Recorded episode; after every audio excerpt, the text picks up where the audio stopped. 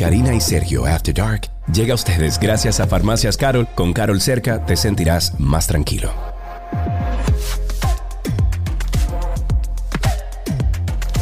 Karina y Sergio After Dark. Bienvenidos a otro episodio de Karina y Sergio After Dark. Esto es un espacio que hemos dedicado para hablar abiertamente sobre diferentes temas, acompañados de especialistas y con la participación de oyentes que están presentes durante la grabación de este podcast. Hoy cerramos esta serie de salud mental, Karina, en la que hemos hablado de ansiedad, depresión, eh, tanto de niños como adolescentes. Hablamos también de la bipolaridad, los diferentes tipos de duelos, el abuso sexual y sus repercusiones en la salud mental. Hoy vamos a cerrar la serie con un tema de la relación, y yo me estoy riendo porque yo al principio, oye, cuando tú sugeriste de que vamos a hablar de esto, digo yo, bueno, Karina ya, Karina está chipeando.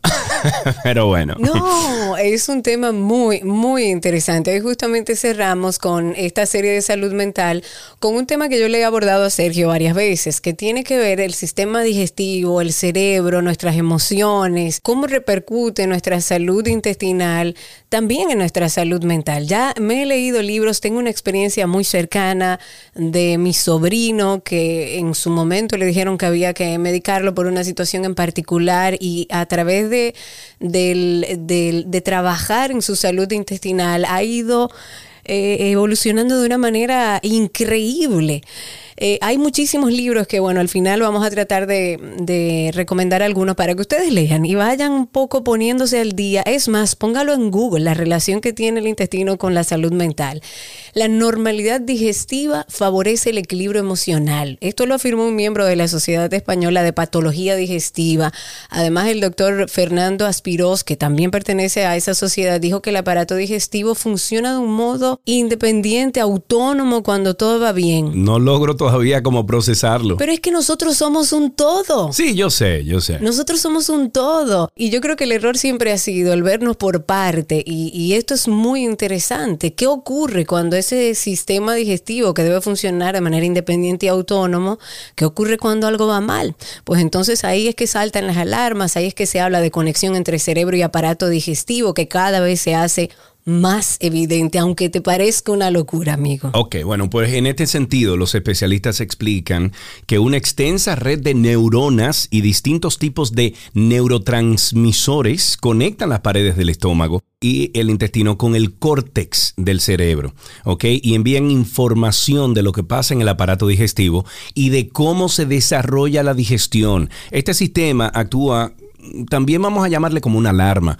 Así que cuando algo no funciona bien, eh, los nervios sensitivos localizados en las paredes inflamadas del tubo digestivo se hipersensibilizan y amplifican los estímulos locales. Ey, pero te siento documentado. No, no, no, no. Y originan el malestar, la, la náusea, el dolor, etcétera. Y muchísimos etcétera. Pero bueno, queremos profundizar en este tema que quizás para muchos será una sorpresa. Algunos quizás han oído algo, están al tanto, pero no tienen mucha información. Nos acompaña la especialista en salud intestinal y manejo de peso, Jennifer Lois, que ella, bueno, yo la conozco hace muchísimo muchísimos años y estará con nosotros aquí. También la doctora Dulce Mariñez Julián. Ella es nutricionista y ha trabajado con niños a los que le ha cambiado la vida eh, a nivel de comportamiento luego de seguir una alimentación basada en la salud digestiva e intestinal. Así es. Bueno, pues muchísimas gracias a las dos. ¿Cómo estás, eh, Dulce, doctora Dulce? ¿Cómo estás, Jennifer? ¿Todo bien? Muy bien, gracias. Gracias, gracias. Muy bien. Mucho placer tenemos, Karina y yo, de tenerlas en, en esta bueno, en este podcast que estamos hablando, porque se lo digo, yo no, yo pensaba que esto no era así, comencé a leer y me di cuenta que sí, que hay eh, muchos, eh, mucha ciencia que avala este tipo de, propuesta, ¿no? Sobre, sobre nuestro comportamiento. De que no nos veamos por parte, de que el cuerpo es un, uno solo y tenemos que verlo completo. Y, y si usted tiene un problema intestinal o digestivo, evidentemente va a repercutir en otras cosas. En este caso en particular, vamos a hablar de salud mental. Ok, Jennifer, ¿cómo se relaciona entonces el intestino y el cerebro. Vamos a empezar contigo, Jennifer. Explícale a PDB, como diría mi marido, a prueba de boludos, para que Sergio entienda. El intestino y el cerebro están conectados inclusive desde antes de nosotros nacer. Ellos salen desde un mismo tejido. Una parte va y desarrolla el cerebro y la médula espinal, mientras que la otra desarrolla el sistema nervioso entérico, que es donde tenemos nuestros intestinos. Entonces, estas dos partes se comunican físicamente a través de un nervio que se llama el nervio vago, que es el nervio más largo que tenemos en el cuerpo, y también se comunican químicamente a través de hormonas y neurotransmisores. O sea que hay una relación completamente bidireccional entre ellos dos. Todo lo que afecta el intestino va a afectar el cerebro, al igual que lo que afecta el cerebro va a tener un impacto en la composición de nuestros eh, bacterias intestinales. Y, yo voy a dar un ejemplo tonto. Cuando hablamos de mariposas en el estómago, cuando, cuando tenemos e, esa sensación de mariposas en el estómago, es una conexión emocional con el intestino. Son nervios que te están mandando una información, nervios, impulsos electrónicos del cerebro, que te están mandando una información diciéndote esto no es seguro o estoy nerviosa. Eh, esas son conexiones que tenemos dentro a través de impulsos eh, nerviosos y, neurotransmisores. También queremos la, opinión suya, doctora Dulce. Eh, ¿Es así, así mismo como lo dice Jennifer? ¿Hay algo que agregar a esto? Sí, así mismo como lo dice Jennifer. El eje intestino-cerebro está formado por muchos sistemas. Por eso es que sentimos las, las maripositas en el estómago, porque está formado por la gran microbiota intestinal, pero también por el sistema, como ella dijo, nervioso entérico, pero también el nervioso autonómico, el nervioso neuroendocrino, y el neuroinmune, que es lo que controla el sistema nervioso central. Y es un sistema que actúa bidireccional, tanto para abajo como para arriba, es decir, tanto para los intestinos y todos los órganos y del intestino por la gran microbiota intestinal la cual es mucho más eh, numerosa que las células de nuestro cuerpo y si tienen mucho más bacterias, pues mucho más genes. Aquí la genética eh, juega un papel primordial eh, bien como lo dijo Jennifer, desde que nosotros eh, nos formamos ya estamos, eh, el, intestino comienza a desarrollarse, pero no termina de desarrollarse hasta que el niño tiene tres años. Por eso, el impacto de las decisiones que tomamos, tanto de dar a luz por parto, por cesárea, de, alimentar al seno o artificialmente, eso determina verdaderamente la microbiota que vamos a tener y la salud que vamos a tener. En el caso de los niños específicamente, doctora Dulce, porque sabemos que usted usted tiene experiencia. Yo de hecho tengo una, una experiencia cercana con usted y con mi sobrino, que más adelante hablaremos de, testimonios alrededor de cómo se pueden sanar eh, procesos que no necesariamente uno entiende que está ligado al intestino, pero que se puede a través de la alimentación y de suplementación mejorar. En el caso de, de su experiencia con niños, tratándolo desde el intestino y de su salud digestiva, ¿cuál ha sido su experiencia de esta conexión salud mental con intestino? Cuando me formé como nutrióloga, pues me llamaba mucho la atención la relación que tenían los niños eh, con los trastornos gastrointestinales, con los trastornos de alimenticios, que se relacionaba con el espectro del autismo. Esto me apasionaba. Comencé pues a formarme, a certificarme en lo que es la biomedicina como eh, médico biomédico y comencé pues en esa línea a ayudar a muchos pacientes, los cuales al quitar algunos alimentos de su dieta que no eran bien digeridos por ellos, eh, y recuperar su, su microbiota intestinal, veía cómo el niño comenzaba a conectarse de nuevo, comenzaba a hablar de nuevo, comenzaba a tranquilizarse. Y entonces, pues, en ese recorrer de 15 años, nos fuimos formando muchas madres interesadas y muchos médicos también para tener ese apoyo y ese estudio, porque el biomédico tiene que saber de todo, tiene que saber bioquímica, genética, tiene que saber gastroenterología, endocrinología, para poder ayudar a estos niños.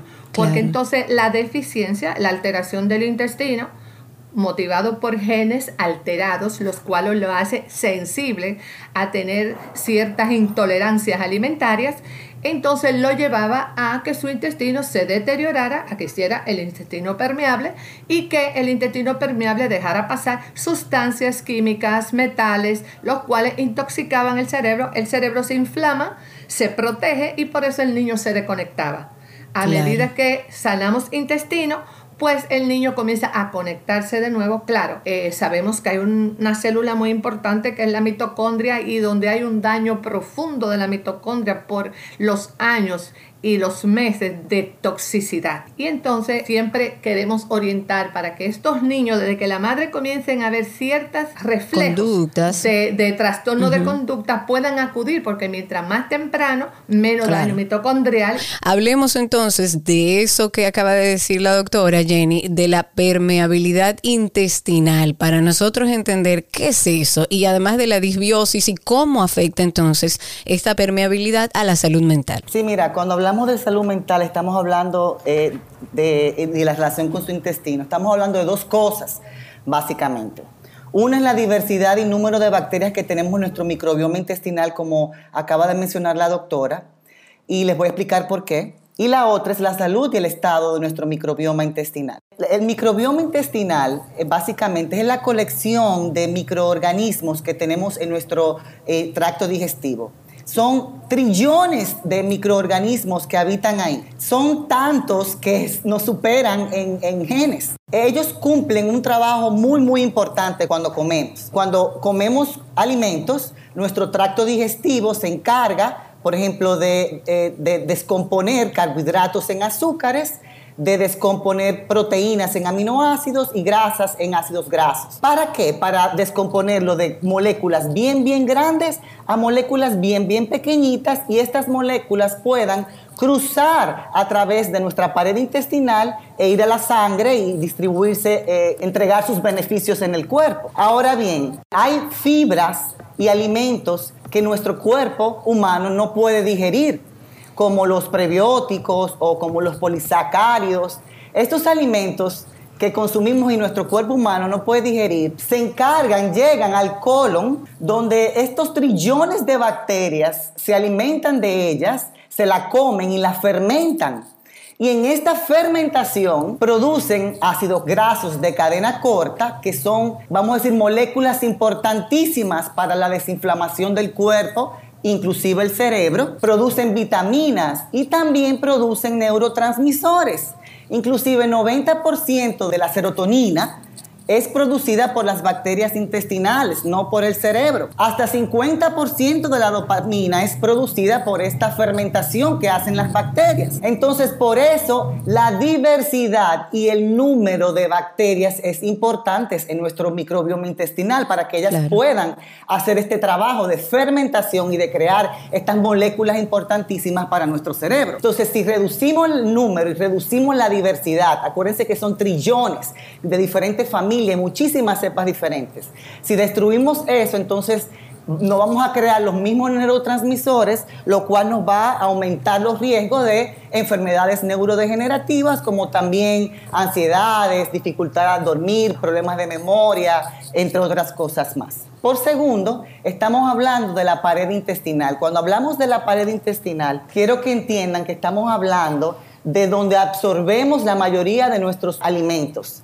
Antes pensábamos que era un tubo completamente liso donde pasaba la comida, pero no lo es, no lo es. es, es está cubierta completamente de vellitos al que, llamamos bilis, que se encargan de absorber los nutrientes. Son como los vellitos que tenemos en el brazo. Pero imagínense lo que ellos, ellos están ahí flotando en la pared, encargándose de absorber nutrientes. Esa, esa es la famosa bilis que uno, bueno, cuando uno... Hmm, que no tiene nada en el estómago es la bilis que uno expulsa. No, no, esa es otra cosa. No, eso no tiene que ver, ok. Esa es otra cosa.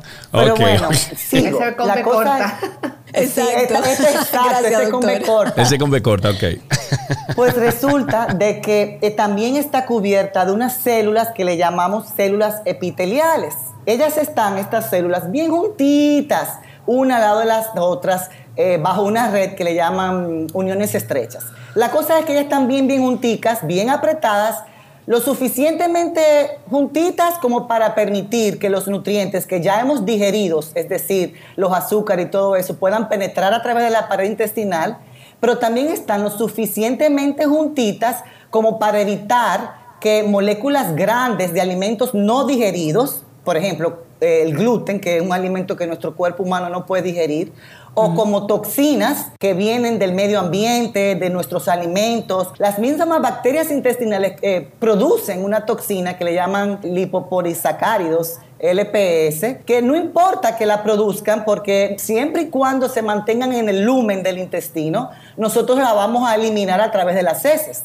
El problema es que cuando tenemos permeabilidad intestinal aumentada, y les voy a explicar lo que es eso ahora, ¿qué pasa? Que estas aperturas, estas células se abren y pueden cruzar por ahí ya las moléculas más grandes. Eh, las toxinas pueden cruzar, pesticidas, eh, químicos que nuestro cuerpo humano no, no, no, reconoce y no puede degradar. Al cruzar todas estas toxinas a nuestra torrente sanguíneo, a través de nuestro sistema circulatorio, llega al cerebro y eh, cruza pues esa barrera del cerebro y obviamente ahí es que vienen nuestros problemas, vienen problemas ya eh, más serios. Inclusive hay estudios donde se han demostrado que las personas de Alzheimer's contienen estas toxinas eh, de LPS en, en una cantidad muy, muy alta. Es decir, personas con Alzheimer tenían que tener permeabilidad intestinal para que estas toxinas le llegaran al cerebro. Yo voy a dar un testimonio particular, personal. Yo tengo batallando con la ansiedad, de, se lo comentaba a Jenny hace alrededor de, bueno, casi dos años.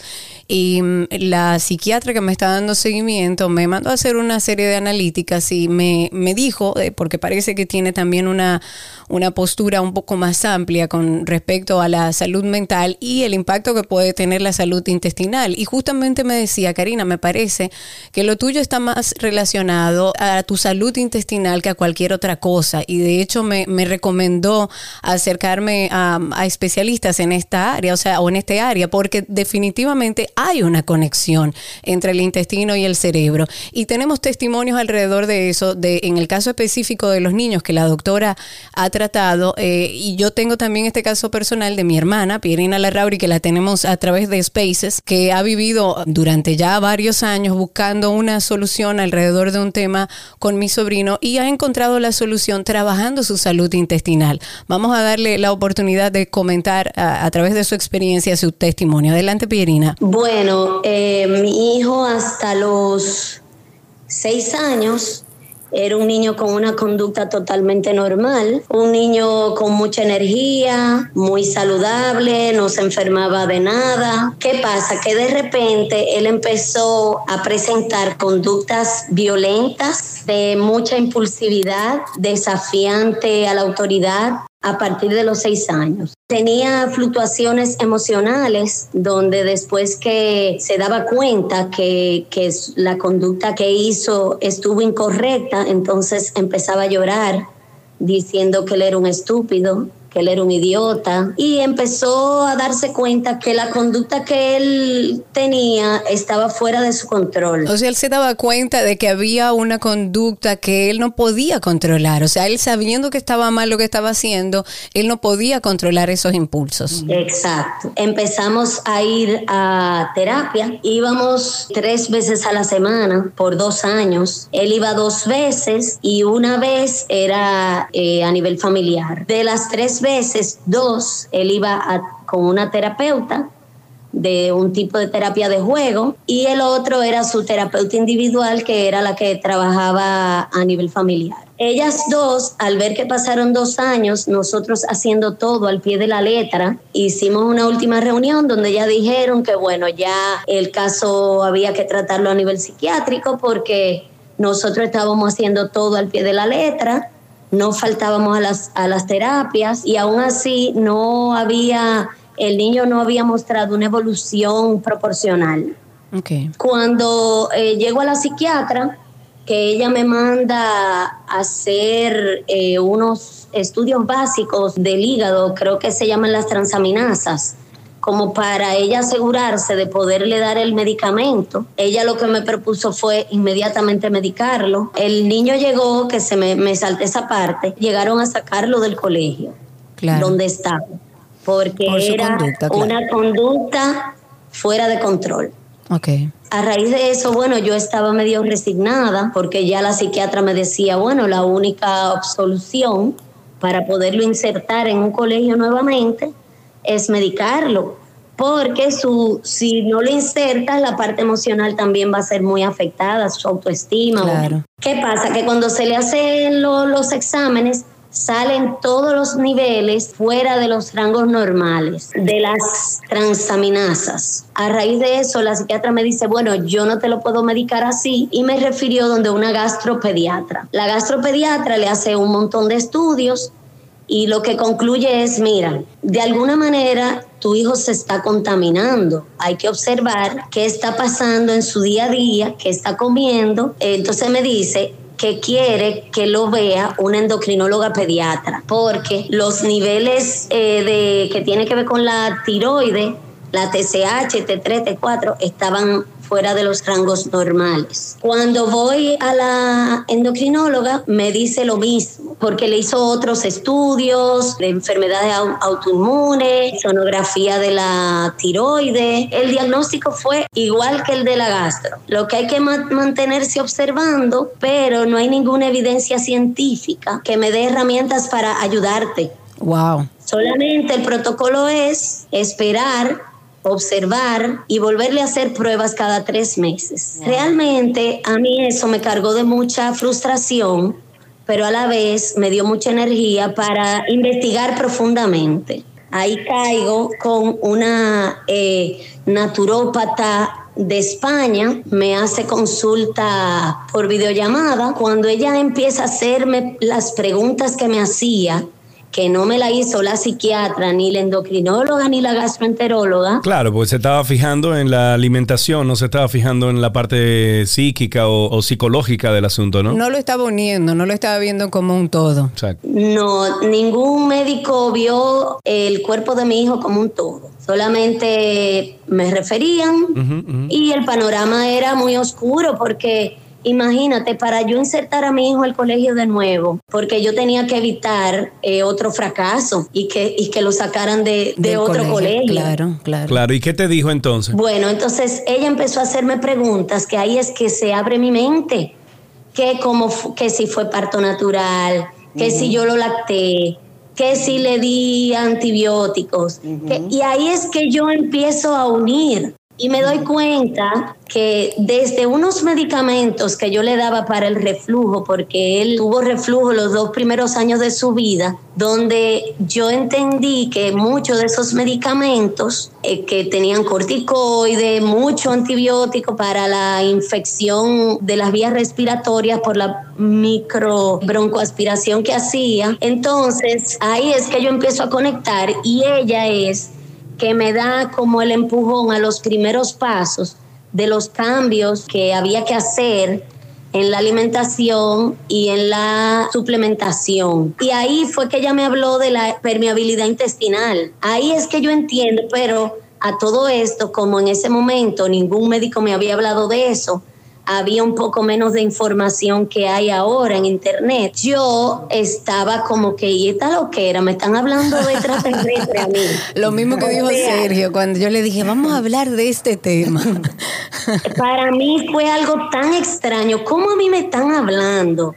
de que la conducta de mi hijo está asociada a que lo intestino, yo me puse loca y empecé a profundizar muchísimo más. Luego entonces caigo con la doctora Mariñez, que fue como una luz al final del camino. Ahí es que terminamos como de entender el proceso. Ella me mandó a hacer unas pruebas donde se evidenció que el, que el niño tenía mucha candidiasis y que era evidente que del intestino estaban saliendo partículas que no debían salir y por supuesto eso estaba afectando los niveles de la transaminasa y los niveles de la todo lo que tiene que ver con la tiroides. Ya Pierina habla como médico, pero en ese periodo que estuve con la naturópata de España fue dramático el cambio conductual del niño. Para bien, el, el cambio conductual fue demasiado evidente. Y ahí fue que yo dije, ah, no,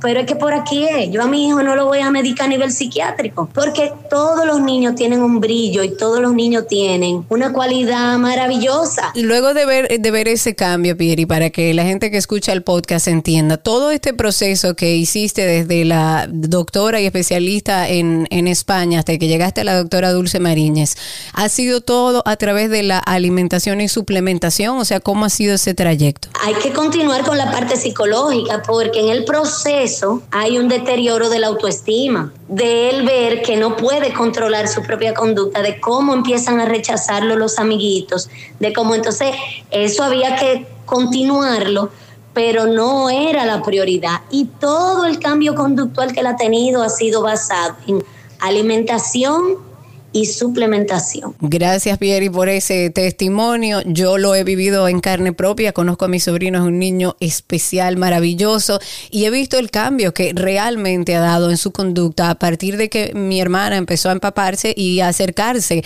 a profesionales que tengan una visión más integral del ser humano y que no trate los órganos de manera independiente como que uno con otro no está conectado. Doctora, ¿cuáles usted entiende que son como lo más peligroso a nivel de alimentación cuando se trata de niños? O sea, para tratar de dejar un poco de herramientas a quienes nos escuchan, porque de repente alguien dice, ah, pero ahora tengo yo que saber cómo es que voy a alimentar a mi hijo de manera adecuada. Tenemos que analizar qué ha pasado en el transcurrir de los años, qué es lo que ha cambiado. ¿Ha cambiado el ADN? No.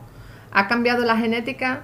Un poco, pero ¿qué le ha cambiado? Ha cambiado el medio ambiente. El medio ambiente va directamente a deteriorar y acabar con el ser humano. ¿Por qué? Nosotros mismos pues estamos dañando nuestro planeta. Y cada vez hay más químicos, cada vez hay más alimentos genéticamente modificados que quieren que la producción sea en dos días. Eh, ¿A base de qué? De químicos, de insecticidas y esto ha ido deteriorando nuestra microbiota intestinal que varía mucho según la cultura, según pues nuestros hábitos alimenticios. Hoy en día nuestra lactancia materna está en el 4.7, que uno es uno de los países que más baja tiene los índices de lactancia materna y eso es penoso, sabiendo que cualquier problema del parto y de la cesárea, la lactancia materna viene a recuperar esa microbiota. Cuando usted nace por la vagina, usted se flora de bacterias benéficas, pero si nace por cesárea, usted se flora de bacterias de la piel que son dañinas. Lo llevan a tener niveles de bacterias que no son beneficiosas. Claro, la simbiosis es bacterias dañinas y bacterias buenas, pero lo que mantiene las bacterias dañinas en equilibrio, porque ellas son necesarias para nuestro cuerpo, pero en equilibrio. Pero si las bacterias buenas se deterioran por el tipo de alimentación o del ambiente, entonces las malas, las bacterias dañinas, aumentan. Y ahí es que viene el aumento del helicobacter, del Escherichia coli, de, de los enterobacterias, pero ellas viven dentro de nosotros y son parte del equilibrio. Entonces, ¿dónde comienza? En la cultura y en como nosotros pues movemos nuestro medio ambiente. El medio ambiente está cambiando los genes, eso se llama epigenética, que es la relación que tiene el medio ambiente con la genética y es importante porque porque un niño hace esos trastornos de conducta comiendo lo mismo y otro no. Y tiene que ver por la sensibilidad genética que traiga ese niño, que viene de generación en generación, según los hábitos, porque todo se hereda en los genes en los genes, no en el ADN, en los genes. Entonces, esto, este medio ambiente ha cambiado mucho. Cuando yo le hago estudio a niños, veo cómo niños están llenos de metales están llenos de químicos, de insecticidas. ¿Cómo puede ser? No toda la población puede comprar eh, frutas y vegetales orgánicos.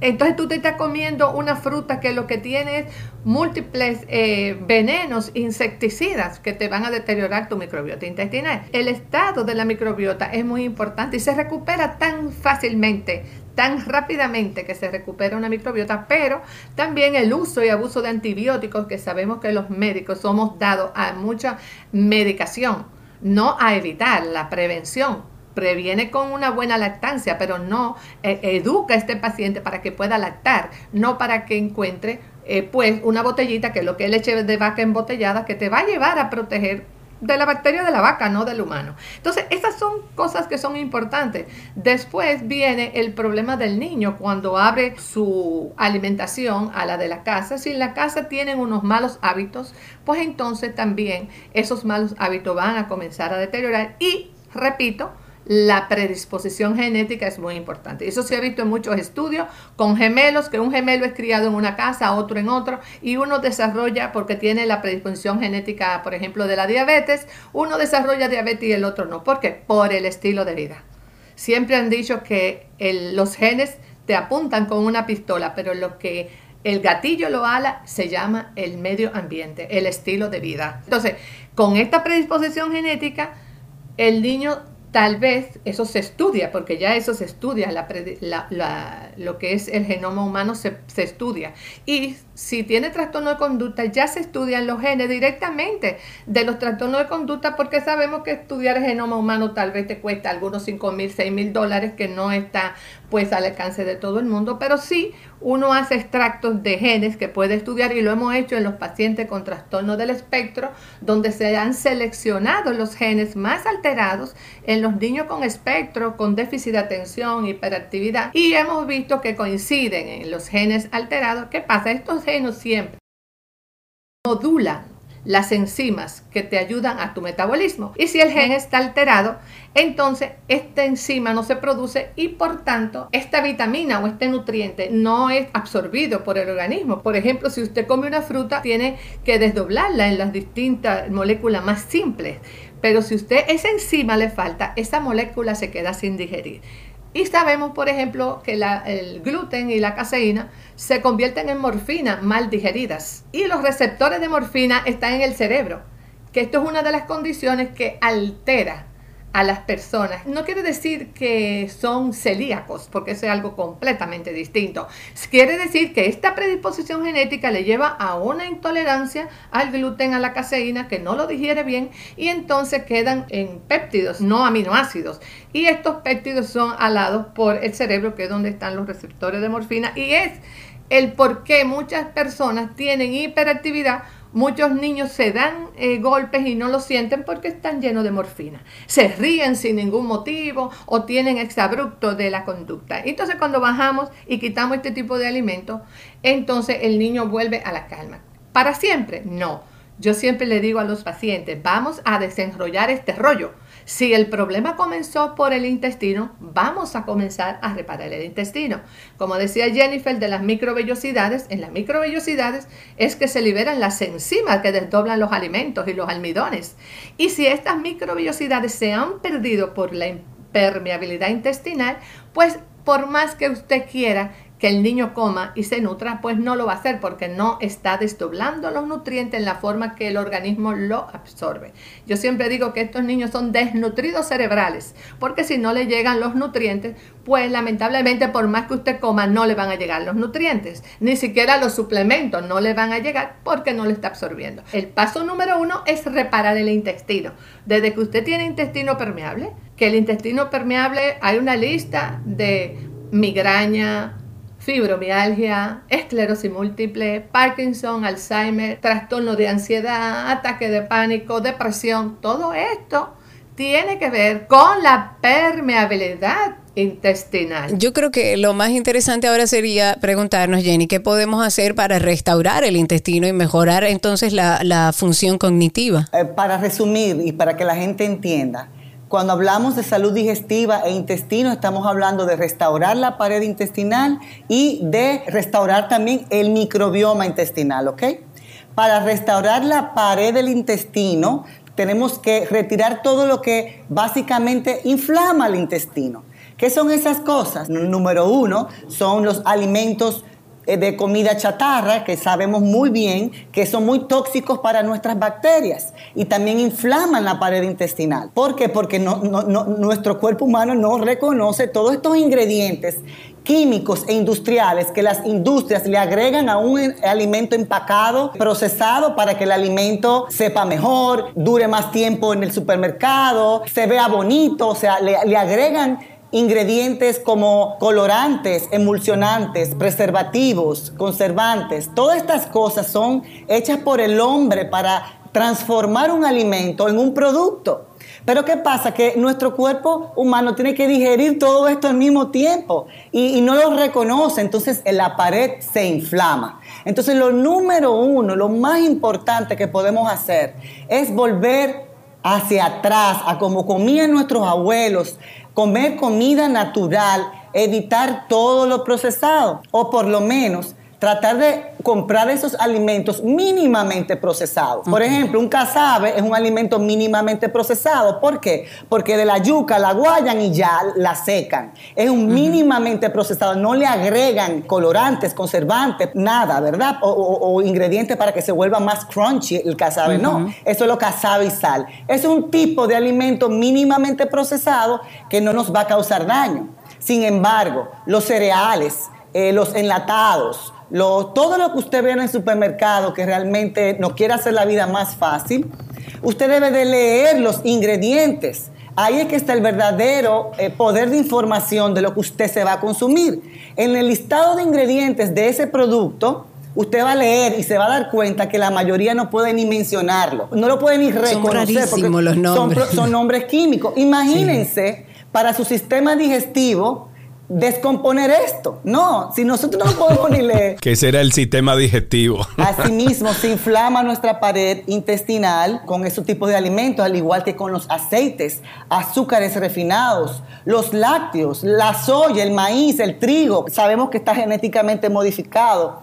Todo esto inflama la pared intestinal. Entonces, lo más importante es eso, es evaluar qué estamos comiendo que nos está afectando o que no es natural. Y después introducir alimentos naturales. Es todo aquello que, que corre en un campo, todo aquello que nade en el mar, es todo aquello que podamos cultivar en nuestras tierras todo aquello que podamos agarrar de un árbol. ¿Por qué? Porque estos son los nutrientes que nuestro cuerpo número uno necesita para funcionar bien y lo que nosotros podemos realmente digerir y aprovecharnos de estos nutrientes. ¿Ok? Entonces es lo más importante, es retirar lo que es ofensivo para después incluir alimentos antiinflamatorios como el omega 3 en salmón, sardinas, anchoas, en la semilla chía, linaza, contienen mucho omega 3. El omega 3 no solamente desinflama la pared intestinal, también desinflama el cuerpo entero, incluyendo a nuestro cerebro. Todas las moras, la cúrcuma, todas eh, las hojas verdes, preferiblemente orgánicas. ¿Por qué? Porque los pesticidas también son eh, químicos que nuestro pared se, se, ofende con estos químicos, estos pesticidas.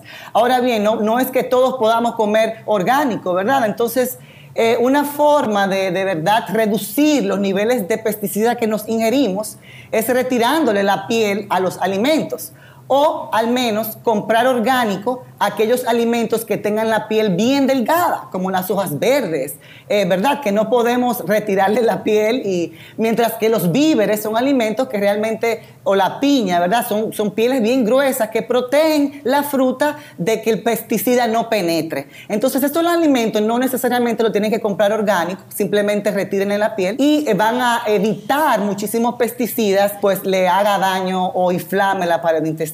Eso es importante. Jennifer eh, y doctor doctora Dulce, nosotros tenemos unos cuantos más testimoniales de gente que quiere participar y, hablar con nosotros, pero cuando terminemos de estos testimoniales, quiero saber también eh, algunos casos puntuales de algunos pacientes de ustedes que han visto el cambio radical en su comportamiento, inmediatamente cambian la dieta. Vamos con algunos testimoniales primero. Tengo a Ana para que justamente nos dé su testimonio de cómo eh, con su hijo, con su hija, logró un cambio simplemente a través de de, la alimentación y de procurar una salud digestiva e intestinal. Adelante, Ana, con tu testimonio. Bienvenida. Eh, mi niño a los dos años tuvo un diagnóstico de autismo moderado y a partir de ahí comenzamos el peregrinar en este mundo de la biomedicina. Obviamente, escuchando todo lo que me han antecedido, yo realmente solamente quiero confirmar que definitivamente en el intestino está la base de nuestra salud. Por eso ese, esa conexión intestino-cerebro realmente, eso no falla y cada día hay más ciencia que está respaldando lo que las doctoras acaban de exponer. En el caso de mi niño, ese embarazo lo llevé por el librito, es decir, que yo me cuidé muchísimo, hice hasta ejercicios prenatales, me preparé para parir toda la cuestión. Pero ¿qué pasa? Lo lacté también exclusivo y a partir del destete fue que comenzamos a ver eh, cosas que no, no iban acorde al, al desarrollo del niño. Entonces, a los dos años, cuando recibimos el diagnóstico, porque su pediatra de ese entonces no identificaba que hubiese ninguna situación, nosotros seguimos buscando otra opinión y a través de un pediatra neurólogo pues llegamos al diagnóstico. Buscando información realmente en la internet, que comencé a ver testimonios, le estoy hablando 10 años atrás, donde el poder de la información existía, pero no como ahora, comencé a identificar testimonios en Puerto Rico de familias que estaban recuperando sus niños con una dieta. Entonces yo viajé, eh, aproveché que estaba recién parida y participé en un seminario que definitivamente cambió mi vida. Al regresar, entonces decido, bueno, lo primero que tengo que buscar es un pediatra que conozca de esto y ahí llego a la doctora Mariñez. Nos hemos acompañado en todo este trayecto de formación porque quiero decirle a las familias, mi hijo era un niño totalmente ido en su mundo, un niño que tú le hablabas no te escuchaba. Era un niño que vivía enfermo, señores. Mi niño no salía de una alergia. Eh, la doctora identificó que había una dermatitis atópica muy severa que comenzó a partir del destete. Además, todos los cambios estacionales le afectaban. Yo le tenía terror a la primavera y al otoño porque el niño salía con eczemas. De hecho, 15 días antes de dar a luz a mi hijo menor, tuve que llevarlo a quirófano y sedarlo para extirparle unos moluscos contagiosos que podía transmitirle a su hermanito al nacer. Ah. Entonces nosotros vivíamos en un sobresalto permanente con el niño, un niño que se nos llegaba a golpear en la frente, era un niño que no era feliz. O sea, esos dos primeros años de mi hijo fueron unos años muy difíciles. Cuando comenzamos a hacer el cambio de la leche, yo comencé a mi riesgo antes de llevarlo con la doctora, comencé a ver unas mejorías y con la doctora comenzamos el protocolo.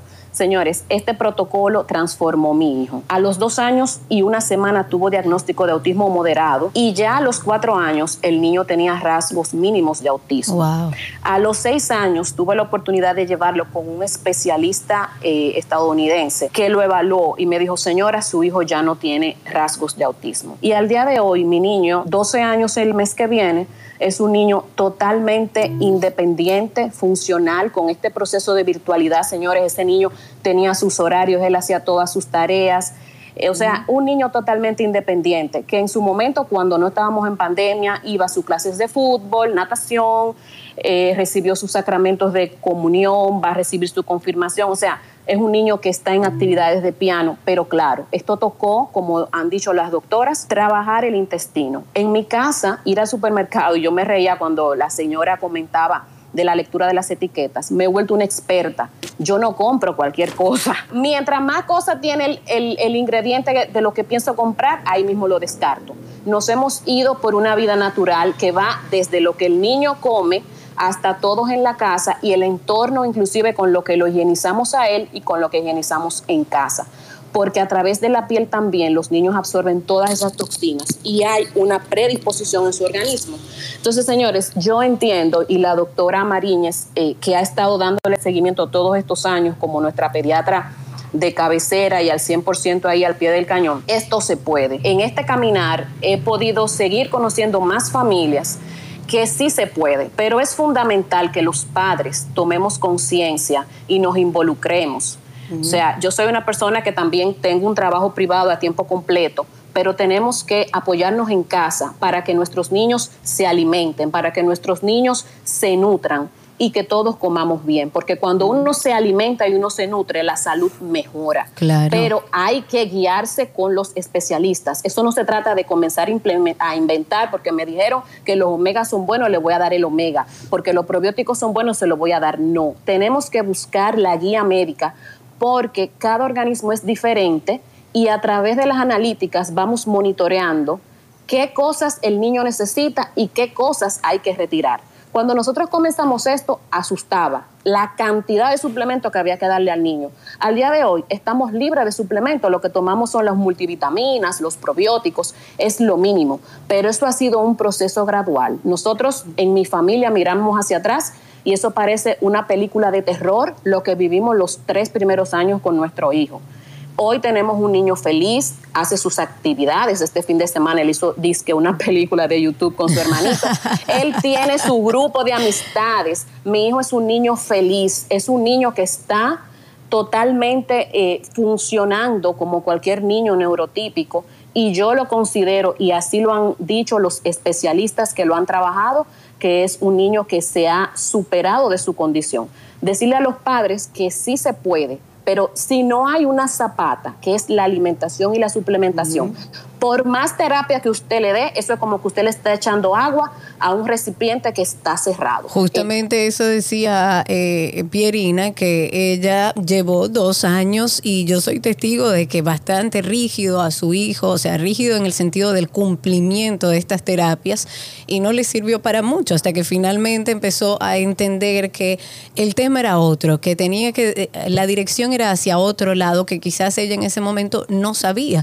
Por eso yo entendí que era importante que habláramos de este tema, porque sé que quizás hay muchos padres, muchas madres que andan por la vida buscándole una solución, así sea un problema de comportamiento, así sea un problema eh, emocional, tipo depresión, ansiedad y demás, que ya hemos visitado diferentes médicos y no hemos encontrado solución. Debemos entender que sí existe una relación entre intestino, aparato digestivo y cerebro. Ok, para finalizar, vamos con Jennifer y la doctora y queremos un caso puntual que ustedes nos puedan decir que vieron un cambio sustancial. Doctora Dulce, ese caso que usted logró de un niño que cambió su comportamiento solamente con eh, cambiar la alimentación. Mis dos casos son esas dos grandes madres, claro, esas son una muestra significativa de lo que se puede hacer, esas dos. Pero como nutrióloga clínica he tratado pacientes los cuales eh, tienen esclerosis múltiple, fibromialgia, que son las enfermedades de, de, moda. Y sobre todo, uno de mis pacientitos más envejecientes, tenía unos 78 años, que llegó en un solo bloque porque tenía Parkinson, eh, completamente espáctico y entró, entró con dos personas agarradas, uno de una mano y otra de otra. Ahí yo reconozco y en la historia veo que hay una historia de gastritis, reflujo, estreñimiento y ya voy viendo por dónde viene la cosa, aunque siempre está la predisposición genética, es si hay un gen que es eh, predisponente para el Parkinson, pero ese gen está silenciado y si ese gen no se molesta, no va a desarrollar la enfermedad. ¿Qué lo molesta? el cambio del intestino y de la microbiota. Entonces, este paciente decidí desinflamarle su cerebro en lo que lo voy investigando eh, con una dieta pues que era cetogénica porque las dietas cetogénicas desinflaman el cerebro y le puse una dieta cetogénica mientras le hacía sus análisis, sus estudios, después vinieron los estudios de que estaba pues con la bacteria Clostridia difficile, que es una de las bacterias que más produce este problema y muchísimas alteraciones porque cuando la flora intestinal la microbiota intestinal se daña, pues se eh, intoxica con aluminio y se ha relacionado mucho también el aluminio con el Parkinson, con el Alzheimer. Bueno, este paciente se desintoxicó, se comenzó a desintoxicar. Pero para mí fue una satisfacción tan grande que en un mes de dieta y tratamiento, ese señor entró caminando por mi consultorio y me dijo, doctora, déjeme darle un abrazo. Y yo digo, señor, ya, me pagaste. Me pagaste todo, porque para mí la satisfacción más grande es cuando una madre me dice, doctora, mi niño me acaba de mirar a los ojos, no me miraba. Mi niño está tranquilo y se sienta en la mesa a comer, doctora. Oiga, lo que pasa en las familias dominicanas cuando hay un problema de salud es inmenso. Sobre todo lo económico, una barrera muy grande. Sí, tantos pacientes que tengo y no todos pueden llevar este tratamiento porque lamentablemente lo económico es una barrera. Y se ha pedido ayuda, se, hay muchos médicos todavía que no creen en esto. Hay muchas instituciones que trabajan con este tipo de niños que no creen en esto. Y entonces el paciente tiene que sacarlo de su bolsillo y a una canasta familiar sumarle 80 mil pesos eh, al mes en cuanto a, los suplementos, a los estudios que van fuera, porque también esos estudios no lo hacen aquí, lo que son los estudios de la microbiota y demás. Eh, todo eso cuesta. Necesitamos ayuda para tantas personas. El autismo está en ascenso y cada día hay más. Y como va el medio ambiente, va a haber mucho más. Yo digo que en el 2035 de cada dos niños va a haber uno con autismo. Es decir, que todo el mundo va a tener un niño con autismo en su casa. Y el que no tenga autismo va a tener déficit de atención.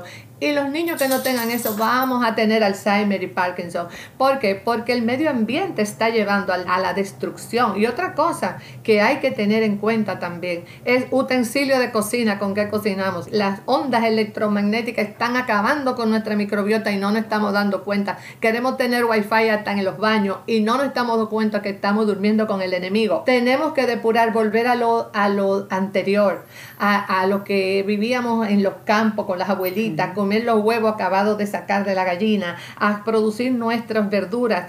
¿Por qué? Porque nos vamos a deteriorar y no vamos a llegar a los 40 años. Entonces, este es el mensaje más importante de no remediar, sino prevenir, prevenir y así es que trabajamos en la prevención porque cuesta mucho dinero y no todas las, familias sabiendo que pueden, pueden cambiarlo por el problema económico. Jennifer, en el caso, porque hemos hablado mucho y nos hemos enfocado quizás eh, porque teníamos testimonios eh, de niños, o sea, de madres con niños que han visto este cambio en sus hijos, llevando este protocolo a nivel de alimentación y suplementación. En el caso de los adultos, eh, ya alrededor de las historias y para ir cerrando, ¿qué has visto? ¿Qué, qué a lo mejor paciente, cliente has tenido que has visto un cambio? Porque mucha gente no entiende la relación de la serotonina, con, que explicamos un poquito al principio de la serotonina con el tema del, del intestino y el aparato digestivo. Sí, fíjate que yo precisamente tuve un paciente masculino que presentaba casos de insomnio, ansiedad, inclusive depresivo. Eh, un, paciente delgado, pero se sentía incómodo consigo mismo. Y él pues me visitó y lo, después de interrogarlo y todo, lo único que yo hice fue eh, darle unos probióticos a base de bifidobacterias y lactobacilos y omega 3 y una buena dieta natural, nada procesado. Y no, no es algo que eh, surge de la noche a la mañana, pero con el tiempo, eh, eh, los meses, él cambió completamente, duerme toda la noche, se siente animado, se va a casar ahora, o sea, eh, todo ha cambiado. ¿Por qué? Porque estas dos bacterias, en, eh, bifidobacterias y lactobacillus, eh, se ha estudiado de que en personas depresivas tienen menos de estas bacterias. Entonces, lo que quiere decir que tienes un, poca diversidad bacteriana en su microbioma intestinal. Por eso crean poca serotonina, poca dopamina y por eso sienten ansiedades y estrés, ¿no? Y esta, esta sensación de, que me siento mal. Entonces, lo único que hice con esta persona básicamente es retirarle todos los alimentos procesados, también eh, alimentos que quiero mencionar algo es los antibióticos. Los antibióticos que mencionó la doctora, tenemos que también pensar en los antibióticos que se le administran a nuestros ganados, porque hoy en día todos nuestros ganados, inclusive los animales de granja, están administrados con antibióticos para evitar la contaminación entre ellos y también para que produzcan más alimento más rápido, crezcan más. Sin embargo, nosotros nos estamos consumiendo estos antibióticos también y estamos obstruyendo nuestra flora bacteriana comiendo nuestra deliciosa carne, que creemos que estamos comiendo algo saludable, pues esa carne que le administraron antibióticos usted también se lo está comiendo. Ambos, los animales como nosotros, vamos a expulsar por nuestras heces ¿verdad? los restos. ¿Y qué pasa? Que eso vuelve a nuestra cadena alimentaria. Entonces, e, el, antibiótico es algo que de verdad traté de decirle a esta persona que debe de alimentarse con carnes que sean alimentadas en pasto no carnes tradicionales como eh, la que vemos en el supermercado, porque estas contienen antibióticos. Entonces, sí, básicamente lo que hice con esta persona fue cuidarle su flora bacteriana, evitar estos alimentos que contengan antibióticos, administrarle probióticos que contengan estas dos cepas de bacterias para aumentar sus eh, niveles de dopamina y serotonina y se pudiera sentir mucho mejor. Y así fue así fue con el tiempo. Perfecto. Bueno, pues eh, miren, hemos aprendido muchísimo en el día de hoy. Yo sé que hay mucho por leer. Si ustedes, por favor, nos pueden recomendar, tú misma, Karina, me recomendaste algunos uh, artículos y libros para leer. Eh, si podemos cerrar con eso, ¿dónde conseguir más información? ¿Dónde nos podemos nutrir un poco más? Porque esto no solamente circunscribe a nuestros eh, seguidores de República Dominicana, sino en el mundo completito, pues es bueno irnos a la lectura. Entonces, Karina, tú tienes eh, uno o dos artículos y un libro, ¿no? Bueno, yo, eh, yo tengo dos recomendaciones. A lo mejor la, doctora y Jenny tengan algo también que puedan aportar. Tengo por leerla, es La microbiota, idiota, así se llama el libro de Sari Arponen, pero también hay otro muy bueno, que ese sí lo leí, que se llama El intestino, nuestro segundo cerebro, que también es muy bueno. Es una lectura fácil, quizás eh, ustedes puedan recomendar alguna fuente donde la gente pueda documentarse. En el caso tuyo, Jenny, ¿dónde podemos enviar a la gente para que tenga más información? Ustedes nada más tienen que poner en Google y se van a dar cuenta de los miles de artículos que salen al año donde demuestran esta relación. Es tan interesante todos estos estudios que se hacen con ratas y que validan todo esta dirección, este impacto directo que tiene nuestro intestino con cerebro. O sea, hay demasiada información. Hay mucha, eso sí Hay mucha información, de verdad que sí. Eh, busquen un libro que un autor eh, y, y edúquense, porque de verdad nuestra calidad de vida reside en la salud de nuestros intestinos. Qué bueno. Me gustaría, Sergio, eh, recomendar un libro para el público en general, que no sea médico, porque ahí es que tenemos que dividir los lenguajes tanto médicos como de las personas, y es Rompiendo el Círculo Vicioso de Natasha Campbell. Ese es un libro excelente. Eh, está dirigido para los pacientes con enfermedad de Crohn, pero la enfermedad de Crohn es solo una enfermedad pero comienza como tantas enfermedades intestinales que no llegan a enfermedad de Crohn porque no tienen el gen, pero sí llegan a inflamación intestinal, a irritación intestinal. Bueno, yo, yo viví algo de eso, doctora. Eh, antes de yo mudarme aquí a los Estados Unidos, yo estaba, y Karina lo sabe, yo estaba sufriendo de, bueno, de una inestabilidad emocional, eh, descontentura, no, solo, no depresión, pero descontentura, etcétera. Y eso me afectaba a mí en mis intestinos directamente. O sea, desde que yo hacía un pique, una cuerda, inmediatamente yo, bueno, no, no, era muy amigo del baño, por decirlo amigablemente. Y desde que yo cambié mi entorno y como que me calmé y como que ya no tenía esos de repente en mi estado anímico, a mí se me quitó absolutamente todo tipo de problema que yo tenía, intestinal, eh, de, de, nutrición, todo, todo, todo, a mí me cambió absolutamente todo.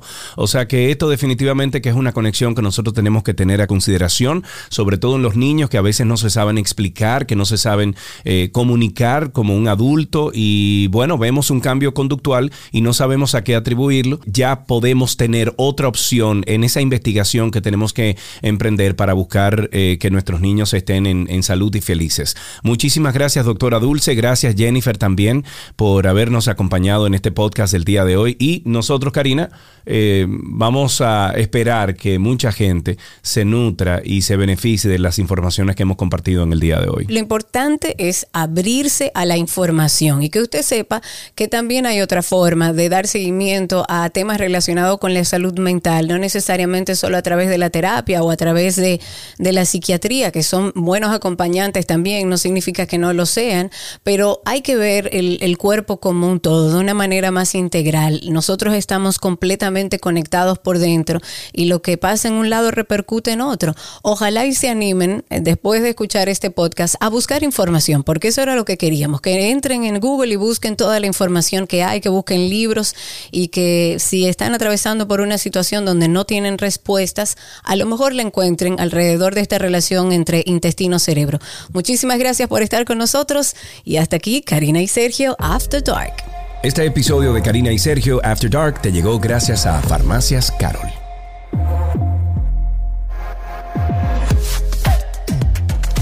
Karina y Sergio After Dark.